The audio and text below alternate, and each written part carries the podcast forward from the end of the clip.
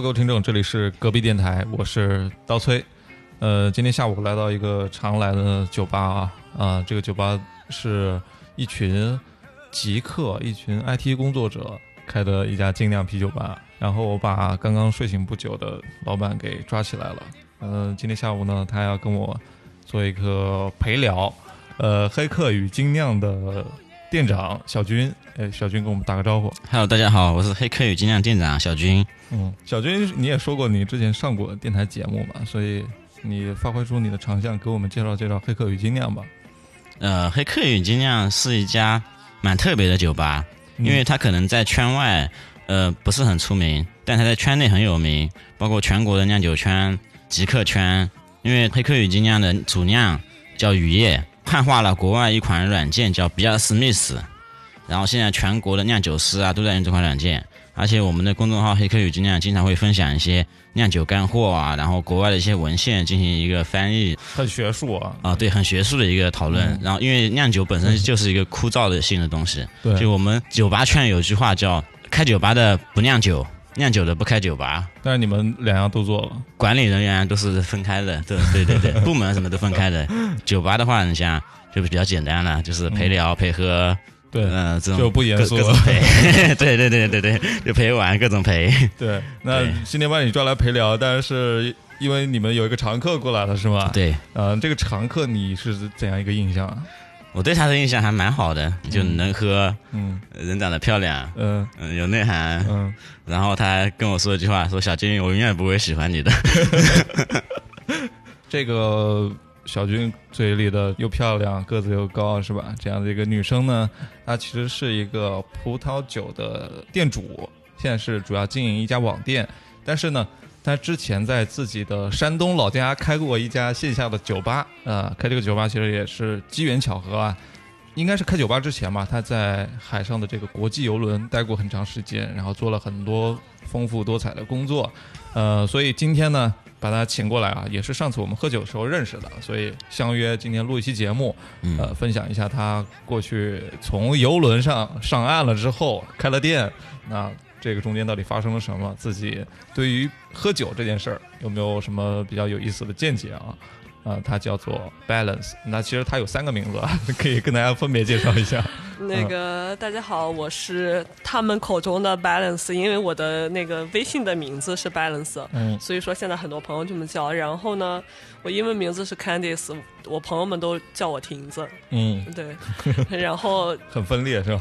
也不是，就是 Balance 这个名字是嗯你品鉴一个葡萄酒好坏的时候，第一要素就是它的平衡性，嗯，对，然要后均衡，对，要要平衡，就是它的嗯酸甜平衡啊，包括各方面的这种对，呃平衡啊，你都要达到一个很好的状态。我嗯觉得其实对于我来说，可能生活啊、工作啊、感情啊这方面，都要平衡。对对对，做到一个嗯平衡是很难的。嗯，可能这是我的一个那你追求。现在感情平衡的怎么样？感情是零，没有平衡 那零也是很平衡啊！嗯对对对，对。那你为什么不喜欢小军啊？我对小军没有任何想法。他是一个让你提不起那种状态的人，是吧？对的对的，是。那言归正传啊，嗯然后你现在其实是在做一家网店卖葡萄酒，对吧？对的对的。呃，你现在做的怎么样啊？就是我用了一年，现在还不到一年的嗯时间，我觉得做的算是怎么说，相对来说已经达到了我初期的一个目标吧。就是嗯其实我做这个能养活自己吗？对，那可以的，现在是可以养活自己的，而且养的还不错啊，呃，还还可以，还可以，就是嗯我觉得刚达到养活自己的这个目标吧比，楼下的小军要好很多。嗯对对对，是的。比小军好那是嗯不用说的了。嗯可能我的做这个网店的想法呢，就是当时有一个什么初衷呢？我很多朋友可能嗯他在选葡萄酒啊，或者想喝酒的时候，他就会跑来问我，他说：“嗯亭子，我最近想喝酒，但我不知道买什么酒。”他们会有嗯，困惑呀，或者是没有没有地方去选酒，就是没有也不知道一个。选什么酒好。对对对对对，嗯喝什么葡萄品类啊，对，或者说配什么样的餐？比如说今天吃一顿火锅，我喝一个什么酒呢？嗯，今天吃了一顿烤肉，我喝一个什么酒呢？像我都是干预杰百纳，张张玉了，因为哦，张玉是因为其实对于红酒这块本身，大家就会觉得啊，会不会买到假货啊，干嘛的？对。对对对，可能很多人心中就会有这样的疑惑或者困惑。在我们这种已经迈向中年的男子的心中，就觉得葡萄酒要么就是拿来洗钱的，要么就是它是一个消费当中的一个硬通货，就是这很保值的一个东西。呃，其实我觉得大家还是对葡萄酒有误解的。其实哦它就像我们平常喝的饮料，它其实就跟如果说你把它作为一种餐酒了，就是你平时生活中搭配的东西了，嗯它就像一一杯可口可乐，它就是一瓶可口可乐。那我就想做一个工作，就是有一个地方让大家可以选这个酒，我想简化大家的这个就是嗯选酒的这个入酒门槛。对对对对嗯对，然后也让大家了解一些葡萄酒的知识。你可能来我的店里，你看到一款酒的时候，我都会给你写这个酒可能比较适合搭配什么样的餐食，这个酒有什么样的风味。就是最常说的，比如说你喝一个葡萄酒的时候，你觉得它很涩，它的单宁重不重要？涩，对，就跟小军一样，很涩很涩啊。对哦，苦涩。此色非彼色。对对对。对嗯，说这么多啊，嗯你店叫什么名字啊？哦，我店叫猫的酒 （Cat Wine），就是一个，所以我们可以在淘宝上直接搜到你的哦，可以的，可以的。然后在我这里打一波硬广啊，就猫的酒，大家可以喜欢，可以就是最近想喝酒的，或者家里有什么父母长辈啊想要喝酒的，都可以去选一选。对对对，你们嗯可以就是哪怕不来我店里买酒，嗯然后你后台的话，你问我就是一些酒的知识，我都会帮你解答的。一定要报你是隔壁电台的听众啊，这样才会有有回复。有有特有特殊优惠哦，太好了，对，小军有没有优惠啊？有有有，必须有。小小军没有的，小军比原价还要高。小军一般是抬高两倍价格，然后再来打折，是吗？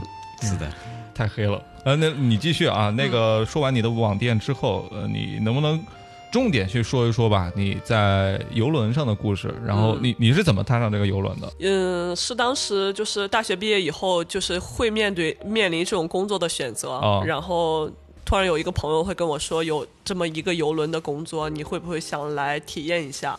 嗯，然后因为我很喜欢一部电影叫《海上钢琴师》，对，我我是看了很多遍，可能十几二十遍，嗯，我就很喜欢。然后我就想说，我要想去体验一下这样的生活。嗯在进行了一些思想斗争之后，跟父母的商量之后，父母也是比较支持，然后我自己也很喜欢，然后我就去了这个游轮上，就开始了游轮的工作。在这个游轮上主要是干啥呢？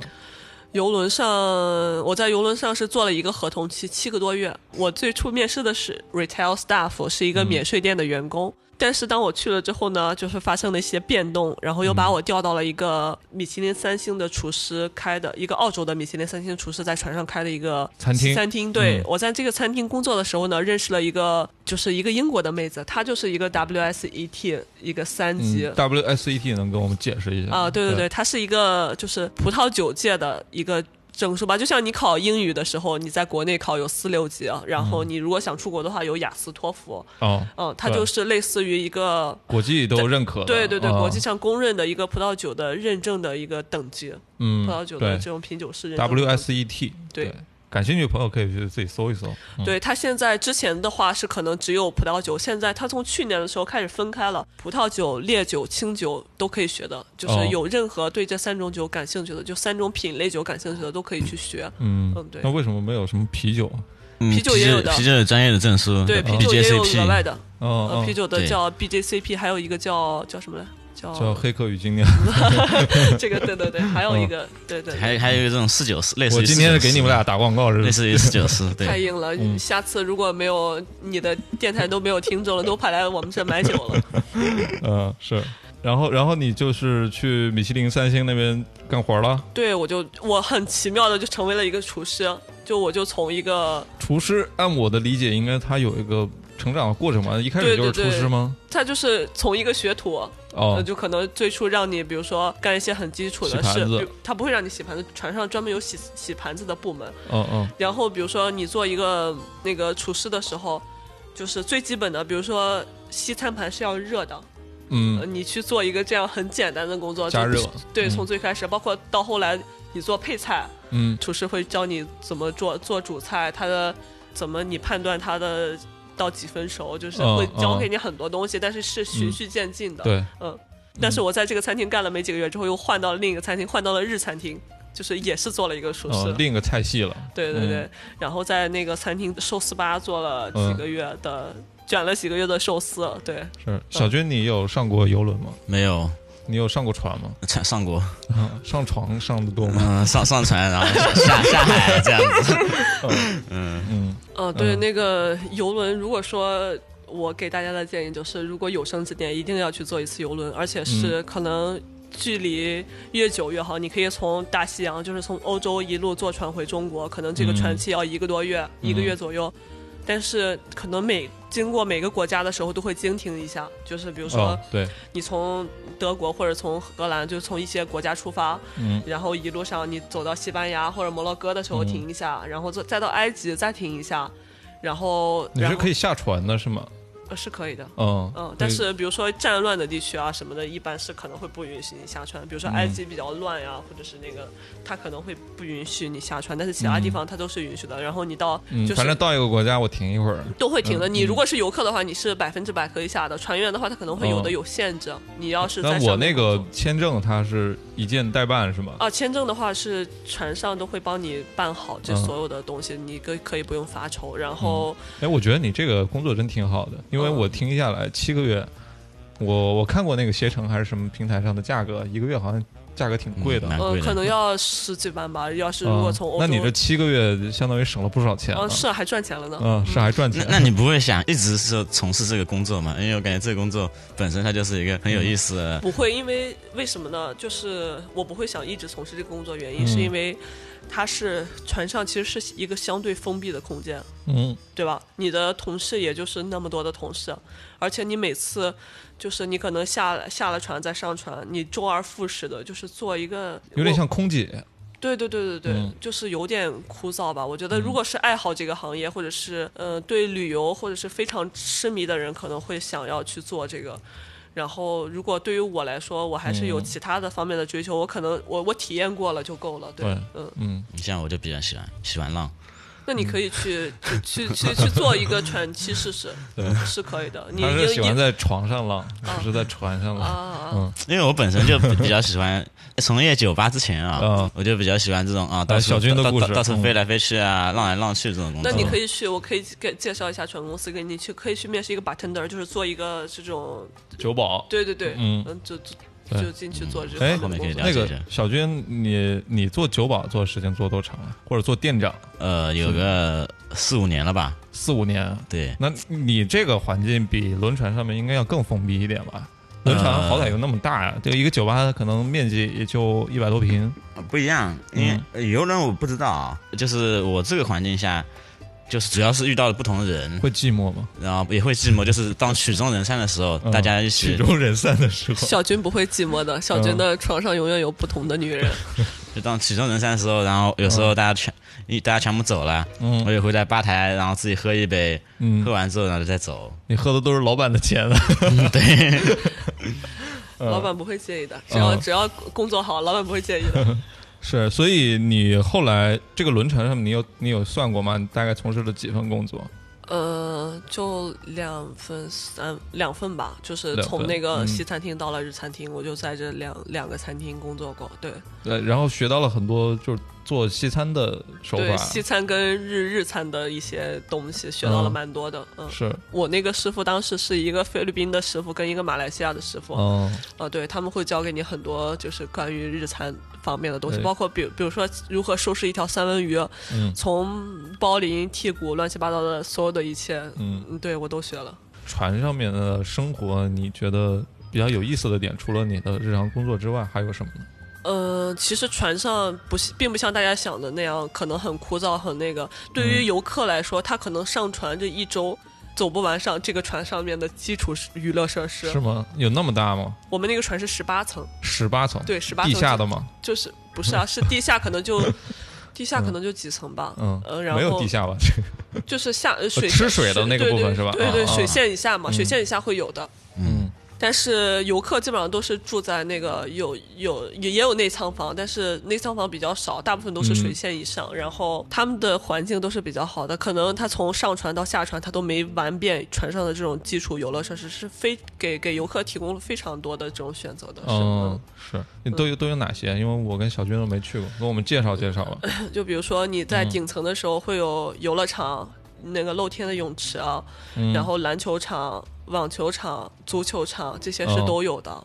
然后露天不会很晃吗？那个地方？不会，它就稳的，就像就像在陆陆地上一样，真的。就除除了遇到台风会晃，其他哦时候就稳的，就是跟在陆地上一样。是然后楼顶可能再就是有那个小孩子的儿童乐园，再就是 KTV 什么的？都有的。嗯嗯，就我们能想到的，能想到的基本上都有的，对对对，哦包括剧院、包括影院，乱七八糟这些都有的。嗯，那那个一个船上面就大概能装多少人？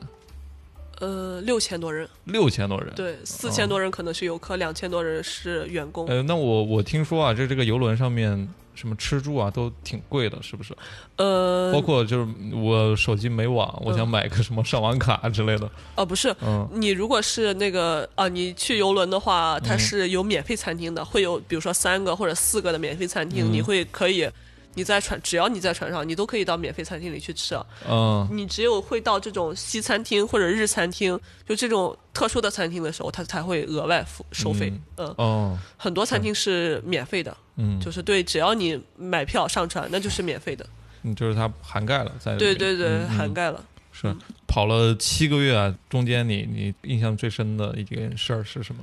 印象最深的一件事儿，比如说什么艳遇啊什么的，对，有没有艳遇啊？我倒是真没有艳遇，就我这个性格也比较怎么说，嗯也不太就说着去主动跟别人接触呀，或者嗯是怎么样。但是它是一个很好的 social 的环境，是吧？哦，我我对我我我的印象就是，我可能我到了一个地方，比如说我去日本的时候，当时嗯。那个线是经常跑日本宫古岛，就冲绳的一个岛屿叫嗯宫古岛。我就是我每次去的时候，我都会去一家酒吧，后来我就跟那个酒吧的老板成为好朋友了，哦，就是就是你他到了那个地方之后，你下船了，对对，下船嗯我就去，我不会去做一个攻略或者怎么样，我就会漫无目的的逛，我就看到一家酒吧，我就进去了。这个酒吧老板也非常有意思，他是嗯。日本的一个军人，他四十多岁刚刚退役，嗯。然后他的工作就是卖冲浪板跟做酒吧，他、哦。他就做这个，所以真的它是一个主题的酒吧，是吧？对对对，嗯。非常酷，就是一整面墙全部挂满冲浪板，只要关店的时候，那个老板就抱着自己的小船去海边冲浪。哦，嗯，推荐大家这个景点，日本冲绳，它的水真的超级清澈，而且嗯真的是非常适合去游泳啊、潜水啊去玩儿，非常棒的。嗯嗯，是。你在这个世界各地玩的时候，也认识了形形色色的人吗？是的，嗯不同国家的朋友啊什么的，对嗯，然后你刚刚说说到考那个 WSET，对的。对这个证，就是因为认识了一个人，是吧？对，认识的嗯那个英国的侍酒师的妹子，因为她我就很喜欢跟她聊天，我们俩聊什么呢？就是什么也聊，比如说聊聊说你山东老家的往事。没有，就是 啊，对对对，他也会问，就比如说他是来自哪，我就我就会说我是青岛，就是我可能说我是潍坊，他不知道，我就会说我是青岛，他就会知道。然嗯后我就会说，下次就带他下船的时候去喝青岛啤酒啊，或者是你来找我的什么，会聊一些很有趣的事情。对，嗯嗯嗯，然然后他是怎么怂恿你去考这个？就是他当时就是给了我一些兴趣，他们会问我看这这个酒怎么样，你觉得？嗯然后他就会说你你你对我这个酒提出一些意见，或者是你觉得它里有什么风味在里面。嗯他给我给了我一些这样的引导，哦，然后让我产生了对这个葡萄酒的兴趣。嗯我后来结束了游轮的工作，然后我就来上海嗯工作的时候，我就一边在工作一边考这个证书。对，嗯，这个证难考吗？这个证不难考。如果说你没有什么葡萄酒的基础的话呢，我建议嗯大家是从一级开始考。哦，它是分级的。对，它是分级的，嗯一级、二级、三级、四级、五级。嗯，嗯，然嗯后你现在是几级？我现在三级。三级。哦对嗯然后如果说你呢有一定基础了的，比如说你对一些东西有了了解了，嗯呃，一些葡萄酒的基本的种类你也知道了，那我建议你从二级开始考。嗯，就是一级它是基础知识。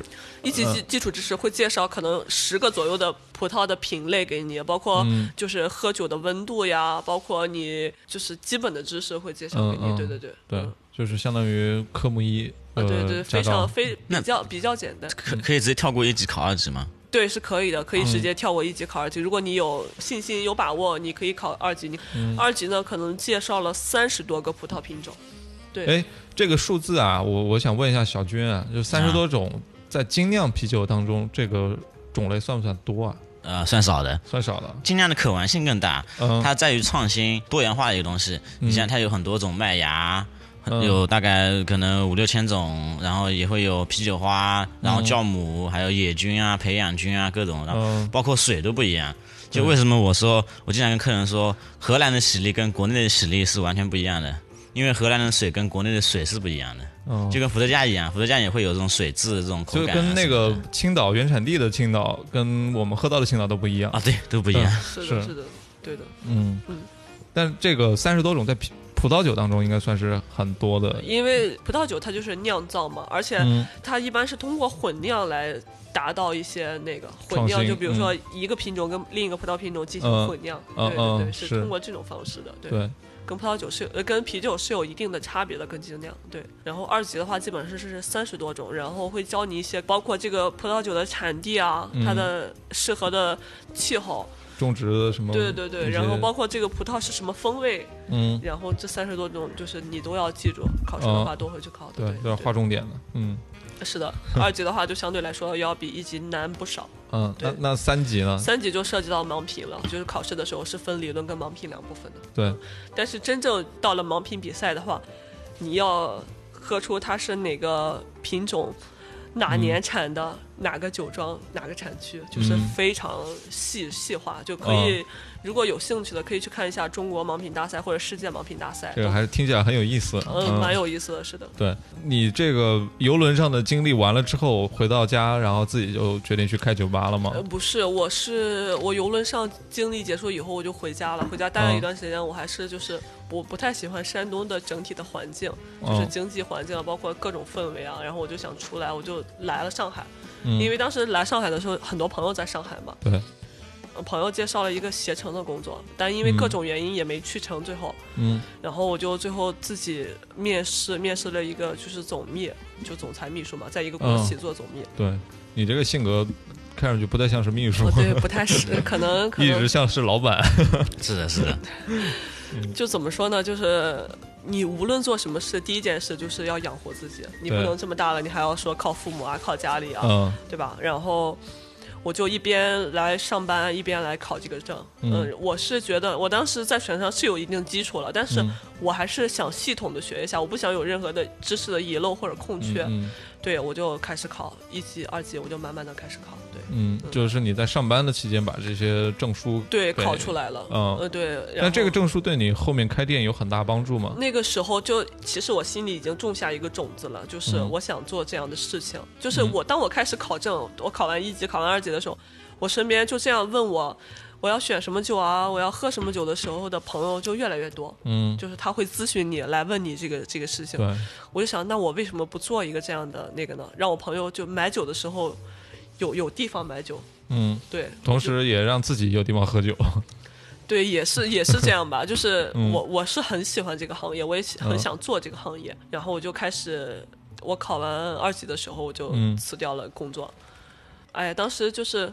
嗯，跟朋友就说要一起做做个事情，就是一起去创个业，嗯，就要要买一个工厂。我们当时说好要买，要买一个工厂。对，要买一个纸箱厂。当时我们俩的嗯预算是两百万嘛，但是最后是、小军听到什么感受？我听到是很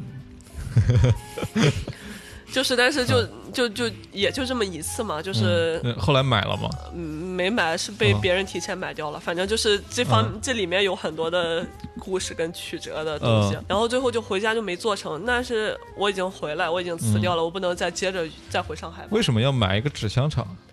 因为就我那个另一个朋友跟我合伙那个朋友家里是有这方面的资源，嗯呃，就后来就想做这个，哦，就是你当时想，只是说想创业，但是具体只是创什么业还没想好想回。去创业。然后这个嗯网店呢，在我心里已经有种子了。然后我就想做这个纸箱厂，可以正好为、嗯为自己一方面谋利，就是就比如说当时疫情，balance 到处找纸箱厂，对，是的，嗯我我当时，呃，就就前段时间疫情的时候，我真的嗯是买不到纸箱了，所有的纸箱都停了，呃，但哦但是这是后话了。我现在就打算去可能签个纸当地的纸箱厂，然后就嗯跟他达成这种送货协议。嗯呃，因为我有仓库，但我仓库里存不了太多纸箱，因为嗯，泡沫箱是非常占空的。对，嗯、我我就存个可能几百个，我就没办法再继续放了。对对对，我就当时回家的时候，这个事情没做成，我就想，那我既然回来了，在家待一段时间，看看自己能不能适应家里的这个环境。然后我就我就去了那个我朋友他叔叔的工厂里工作，因为英语比较好嘛，他们想做外贸，我就帮他们把这个阿里巴巴的这个就是这个外贸，我就做这方面的工作。然后我当时想开酒吧，就突然心中萌生了一个想开酒吧的想法，是因为我在家里找不到一个想让我自己喝酒的地方，嗯嗯，就干脆自己开一个。对，就干脆自己开一个吧。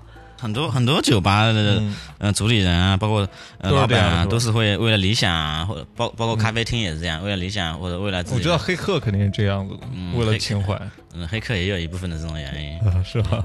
可能最初开酒吧的时候都有点私心吧，就是嗯可能会解决自己的问题。对对对，嗯于己方便嘛。然后我就开，我就白天上班，晚上就去店里装修，嗯用了大约得一个多月时间，两个月吧，就把这个酒吧给装好了。十月份就开业了。哎那你有没有考察过老家那边喝酒的氛围？我把济南跟青岛所有的精酿吧都跑了一遍。嗯，嗯，周六周末的时候我就去，所以开的是一家精酿啤酒吧，对，是开了一家精酿吧，哦开的是一家瓶子店，瓶呃就专门卖瓶子，不对，卖专生啤专门卖瓶子，卖了两百多种，不到三百种。哦，那也很多了。哦，对，嗯对，对于当地来说可能是最多的了。嗯嗯对是嗯，可能很多人，包括在山东，在我们那个、呃地方，他可能会网上买，可能没有这种出来消费或者出来喝酒的这种意识。嗯嗯，对。对，那最初我是找了一个院子，嗯找了一个院子来做这个酒吧，嗯它的租金也比较低，成本就基本上可以忽略不计了。就是可能那个地方小，然后当地有认识两个。他们一个是做花店，一个是做蛋糕店的两个朋友，嗯就他们帮我发了几个朋友圈，还有一个做餐厅的，这三个朋友他们帮我发了发朋友圈，结果就人数还蛮出出人意料的，嗯就是还店一直一直比较稳定。那那大概多长时间回本了？这个门店？不要跟我说回本，对，我觉得这个这个这个问题比较难说，前期嗯投资可能比较大，就后期有收益了，你还是会用它继续进来。投进去？对对对，嗯你买新的酒呀，或者但是更新一些其他，你做下来感觉应该还是挺不错的吧？对，挺不错的，嗯就是起码我觉得这个东西在这个地方是能做好的，能活下来，对，，能活下来，而且能活得很好的。就说明当地人对精酿这个东西的接受程度还比较高。就是因为我可能最初呃普通的拉格呀，就嗯大家可能常见的这种我都做，就是那其他的不能满足，比如说白熊一六四。福加白喜力这种东西我都会做呀，他可能不会认识其他的，但他认识这几种，他能在你这里买到这个，嗯，他就会就够了。他就会想来，你知道吧？嗯想来嗯的时候，你跟他面对面的时候，你就会介绍其他的酒。是，嗯就就跟黑客完全不一样。黑客是就是这种流通货很少，嗯，对，基本上都是这些尖货啊，或者说怎么样的，嗯，对，但你们经营思路不一样是吧？对的，是是，就是他们可能就是情怀更多一点。我嗯。最初做的时候，就是我想让这个地方先活下来。一一直活下来，然后嗯我我有这个地方喝酒，我的我的嗯想法，最初的想法是这样的，对对。对嗯是。嗯，我去上海经常去一家那个叫啤酒阿姨的那个精酿吧，因为它里面品种特别特别多嘛。对，我觉得这这种精酿吧经营是一个挺难的一件事儿，是你又要把那个普通的酒卖的让大众能接受，又要让那个这么多种酒让别人能够知道自己去挑选。对，其实是的其实是的。嗯就作为一个就类似于啤酒超市的这种，首先你的价格要低。一般的酒吧可能就是价格可能一瓶酒四五十的话，就像这种啤酒超市的话，可能嗯就要卖个三十块左右价格，起码要比嗯这种酒吧价格要低的。对，嗯，然后因为这方面主要是一个引导性的东西。嗯因为精酿本来就是各种玩嘛，可能前段时间喜欢 IPA，后面就喜欢小麦了，嗯，然后就后慢慢转修道院了，嗯都会有。有些酿酒酿酒厂会加入八角啊，中国的大料啊，哦，还有生蚝、蚝汁，还有日本加入粑粑的。就各种玩的东西在里面，玩的成分在里面。对对对嗯，那这个可能是男生喜欢这样搞。我觉得女生，我每次去一些精酿吧里面给大家推荐酒的时候都很难推荐对口味。不是女、女孩子喝的话，一般都不会说喝石涛 IPA，一般都是果酒啊、西打呀，对对这样的对对会比较多一点。嗯，或者是你喝的多的女生可能会喜欢酸。对嗯对对没错就是说如果说世涛，世涛也有女孩子很喜欢，但是一般都是一些很少。了。对对对，嗯比较嗯少。嗯你是怎么跟你的朋友推荐酒的？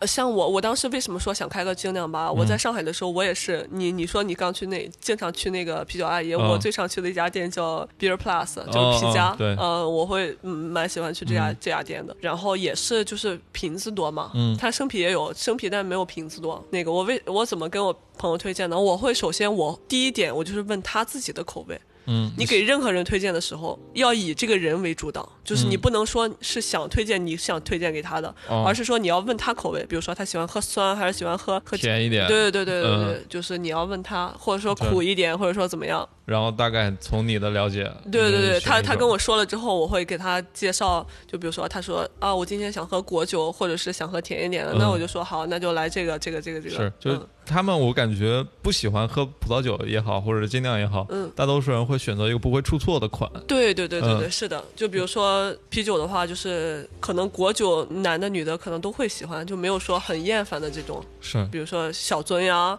或者说这种什么嗯，果酿，就像那个 T R 呀、t e s r o m 呀，就嗯就这种酒，就是说你。喝了不会骂娘的对。对对对，喝了不会骂你，是会觉得说，可能说嗯这个酒他没有那么喜欢，但是他不会说这个酒难喝，呃，啊对是我经常会推荐一些难喝的酒给别人。是吗？这我觉得推荐酒真的是一个，也也是一门技术吧。对对对能把酒推荐好，其实有点像那个美食评论家的感觉。对，嗯是的是。的，嗯，对，首先，其实你要对这个东西要非常了解，就是嗯要一个有一个很宽泛的了解。比如说，你今天问我你想喝一瓶葡萄酒，你对葡萄酒没有了解的话，我可能也会给你去推荐这种，可能不会是这种纯干的，可能会是半干半甜或者嗯甜型的。嗯比如说意饮的什么 Moscato 呀，嗯就这样的，我不会一上来我就给你你去喝赤霞珠吧。我觉得嗯可能赤霞珠卖的最好，并不是因为大家喜欢这个，而是因为这个好买到，就是容易买到，也比较便宜，所以说大家都去喝这个。嗯其实赤霞珠它是作为一个单宁非常高的一个产品，我个人是不怎么喜欢的。嗯除非说是一些酿的很好呀，或者是一些很有特点的赤霞珠，我会想去喝之外，对赤霞珠是个什么概念？是它就是一个酒的品种。一个葡萄的品种，对，呃叫做赤霞珠对对对，很多人了解葡萄酒的时候，第一个品种可能就是赤霞珠、嗯啊。对，很多人可能了解不是杰百纳吗？啊，对，解板啊，可能啊，对对对，可能别人知道的时候，赤霞珠可能都不觉得它是一个嗯葡萄的品种，可能都是觉得它是一个葡萄酒的品种。其实，葡萄酒的品种是以葡萄来划分的。就比如说那一瓶，它是一瓶西拉，希拉。对，嗯就是是用一个葡萄酿的，这个葡萄的品种叫西拉，所以它的酿出来的这个葡萄酒就叫西拉红葡萄酒。葡萄是什么名字？它的这个酒就叫做就是什么名字，就是什么样的分类。啊，对的这不是品牌的名字。对的，嗯，比如说长相思呀、雷司令啊，这都是葡萄的名字。啊，雷司令是一款葡萄的名字。对，雷司令是葡萄的名字、啊我以为是那个谁明星开的酒厂叫雷司令。我以为雷司令一一开一开始我以为雷司令是一个名人啊什啊，么是的，。就大家可能都会有这样的误解。所以我们买葡萄酒会经常买错吗？哎，我我想问你们两两位一个可能比较专业的问题吧。买葡萄酒也好，买精酿啤酒也好，如果我对这个领域不是很了解的话，那我一般会去超市里看超市给我推什么酒。嗯，比如说我去永辉超市，呃，有一阵子他给我该推那个精酿，就是贵，桂花桂花小麦桂桂花小麦，他会给我推这个。然后有一阵子他会给我推熊猫精酿。啊，熊猫精呃，酿，然后现在又会有一些进口商超里面，他会推更多的，比如说像酿酒狗啊，它各个系列的东西，就所以他给我推什么我买什么。然后像你看葡萄酒的话，我为什么对杰百纳这么熟悉？就是常年那个货架上全都只有是杰百纳，只有杰百纳，然后对对对有有一些其他的呢，都是一些英文名字，可能对于我们了解。对我们也不不清楚。对对对，我觉得精酿它做的一点比葡萄酒要好的，就是它汉化，让你理解那个名字是什么，啊做的特别成熟。葡萄酒它都如果在超市里卖的，它都有也都有贴中文标识的。嗯你不了解它，可能是因为你就是你这个葡萄品种你本来就不知道，对对吧？嗯然后这个葡萄品种有什么样的口感，有什么样的口味，或者说它嗯里面蕴含什么样的果味啊，或者是其他一些风味，你你也不了解，而且它酒标做的感觉都是差不多的样子，就是没有精酿的好看不。太容易分开，对吧？对因为我觉得，嗯、红酒啊，我个人觉得红酒我去超市选也比较难选，是，因为红酒的这种深度会比精酿要高，因为精酿的话就会比较比较肤浅一点，嗯，很很直观的口感啊、风格啊，对，各方面都会有体现出来。是，嗯而且超市里卖的都基本上是大众啊，意饮所以所以红酒的那个品酒的门槛要比精酿要高很多吗？我觉得就是你可能就是喝过几款，就是比如说每个葡萄品种，比如说黑皮诺呀、希拉呀、赤芽珠呀、梅洛呀，你喝过几款？我觉得还是你们平时喝的会少吧，平时也不太会关注这方面的东西。嗯如果说一个葡萄品种你喝过几瓶之后，你就会比较清晰的知道你会喜欢哪个葡萄品种。嗯，对，品鉴不是一个玄学，它可能是有一个门槛，但是那个门槛是很好卖的，我觉得。嗯，要多喝，先要了解自己的口味。对对对，嗯先了解自己的口味，然后你下次你如果说去超市的话，可能不太专业，嗯但是你去那个专门卖葡萄酒的店呀或者什么的，他都会给你做相应的推荐的。你要跟他嗯，说、对，但是我们很怕卖到买到假酒嘛，或者是价格上会被坑。对，也有这样的嗯困、困惑。其实有时候真的是不懂的消费者很容易会被骗到或者怎么样。就像我有一次在欧乐，我嗯看到了他竟然在卖去年的博若莱，就是喝博若莱就是喝它的新鲜，喝它的那个果味。嗯博若莱在每年的十一月份会下市，在十月份的时候，在欧乐看到了卖去年的博若莱，而且博若莱只有一年的保质期，就是嗯其实这个酒基本上、基本上就不能喝了，而且你喝了也没有什么风味了，嗯。而且博若莱基本上就是在你在如果说喝当年的博若莱的话，基本上就要在嗯。圣诞节前把这个博若莱喝掉，嗯。就是越放它的果味就会越来越淡，这个葡萄酒就没有什么滋味了。嗯而且他现在在买一送一，我觉得他应该也知道要到保质期了，哦。就要到这个最后的那个 那个那个了所以他嗯现在在买一送一，这就是在骗人啊！买回去一瓶葡萄酒，什么滋味都没有，对那，而且？我们作为消费者，如果一开始没有喝过这个品种的酒的话，可能就会误以为它就是这样的口味。对对对，很多人可能会就会有这样，就所以下次我即使有新鲜的，我也不会去买它了。第一次的印象会很差。对的。嗯其实这个酒，如果说你在十一月份喝的时候，嗯它会很好喝，你会觉得它非常新鲜，它果味非常浓郁。嗯因为葡萄酒的入门会比啤酒要高，你选品啊，嗯而且包括喝的压力。我们只喝压力，你像葡萄酒，价格葡萄葡萄酒一瓶七百五十毫升，那可能一个人就一一下子喝不完。对，但是啤酒的话，一瓶就呃吨吨吨就下去了吨吨吨就没了。对，是，而且我我觉得，就啤酒给我们，尤其是精酿这两年越来越火了。你看，它经销商都在推嘛，嗯，呃，高大师的他也在卖，然后熊猫的很多国产的都起来了，啊，对对对，而且它酒标做的特别符合年轻人的口味，啊，就对，酒标做的很好看。你像因为酒标其实是一一大吸引点，是，嗯，就是对于嗯、呃没有入门的呀什么的，嗯。它的酒标很多很多姑娘会觉得哇瓶子好好看那我买它尝尝一下。而且 为为什么门槛低的原因，就是因为它的价格在这里，可能这瓶我觉得不好喝，那我不要了。嗯，呃。也就几十块钱。啊，对，嗯，呃，说回那个吧，说回你开线下的那家店，嗯，后来这家店是没有经营下去吗？后来是就是跟合伙人就意见不合，反正最后因为一些原因就分开了。然后我就、哦那个时候就正好促使我想要把这个网店做起来，因为我是看到了几个女孩子，她们也是可能也是品酒师，就把网店做得很好。嗯对，但是他们可能卖的酒不是我想卖的，嗯呃，对我就是想做一个这样的事情，把所有东西都细分到，就是具体到你可以配餐，你可以怎么选酒，你可以选这它的品类，把这你可以个分类做的很细致呃，。对对对，嗯你可以直接选到你想选的酒，然后。就是那那次契机吧，然后跟我的也是我好朋友，也是我合伙人，就散伙之后，我就开始做这个店。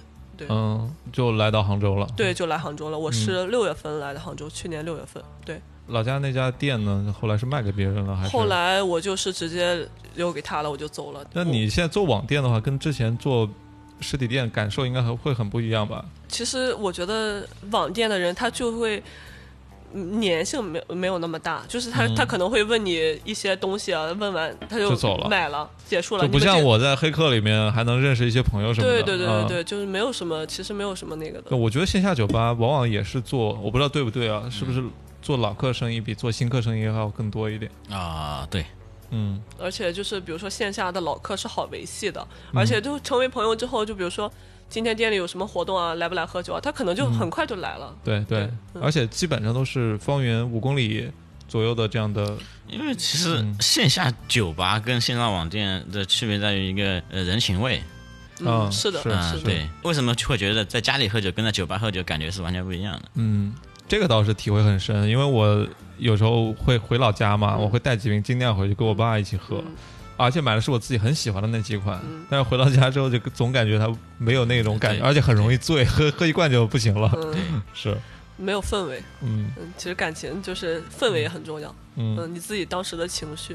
对，之前有段时间很痴迷那个精酿啤酒啊，嗯我也自己去尝试了很多种，嗯就什么 IPA 啊，然后喝到什么双倍啊、三倍啊，嗯然后帝国啊，然后拉格也去喝，然后反正各个系列我都会去把它喝一遍，然后自己很痴迷这些东西，嗯在里面你就会觉得，哎呀，我要跟我朋友去做推荐的话，我一定得给他推荐这几款。嗯你要喝 IPA 必须得喝这个，你就别去喝那个什么其他的那些东西了。嗯 所以你们做红酒应该也是这样一个感觉吧？就自己体验了很多东西之后，你会发现有几款是自己特别特别喜欢的。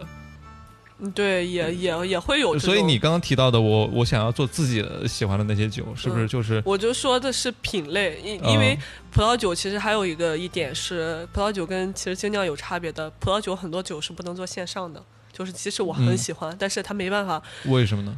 就是这是别人酒庄的要求，就是你你不允许你做线上，哦就因为线上跟线下价格会起冲突嘛。就是比如说我线线下做个活动它要维持，价格稳定。对对对对嗯，对，它线上的话不容易维持价格稳定，所以说很多酒庄它是不愿意做线上的。嗯，所以说，即使可能有很好的酒，我没办法做到线上来。嗯然后呢，我就是还是想，就是尽我自己的所能，能做线上的酒，品质很好的，我就把它都嗯做了。嗯对对是嗯。那你自己现在会有拿到酒之后有个品鉴的环节，然后再会上线。对对对，我嗯如果说不好的酒，我就不会想做的。首先要经过自己的，嗯就喝过之后，我觉得它不错，它值得这个价格，它的性价比很高，就可以嗯做，我就我就会上线。对，那你能不能跟我们介绍介绍你一天做网店的生活状态是怎样？我网店是所有的东西都是自己负责，从拍照到美工，嗯到一个打包工，就所有的工作嗯都是我自己的。就是我可能从睁开眼到我晚上睡觉，我都一直在工作。今天我觉得其实跟两位聊天啊很 很有意思。你看，你看，就是喝酒的人，尤其是自己做酒吧老板的，或者说自己开过网店的，嗯都是特别能聊，特别善于跟喜欢喝酒的人在交际的。哦，对的，是这样。喜欢分享自己在喝酒上的一些见解跟经验，我觉得这个就挺有意思的。我是这样过来的啊，我是对啤酒一无所知，然后慢慢的有了一点自己的喝酒的小经验，其实都是在酒吧里面天天泡着，也不说天天吧，一个礼拜可能来个一两次，主动去跟老板去聊天，然后跟身边的。酒客一起去聊天，这个方面的知识越来越多，然后你就更清楚自己想要喝什么酒了。嗯，我觉得是特别好的一个社交环境吧。对的，对的，对的。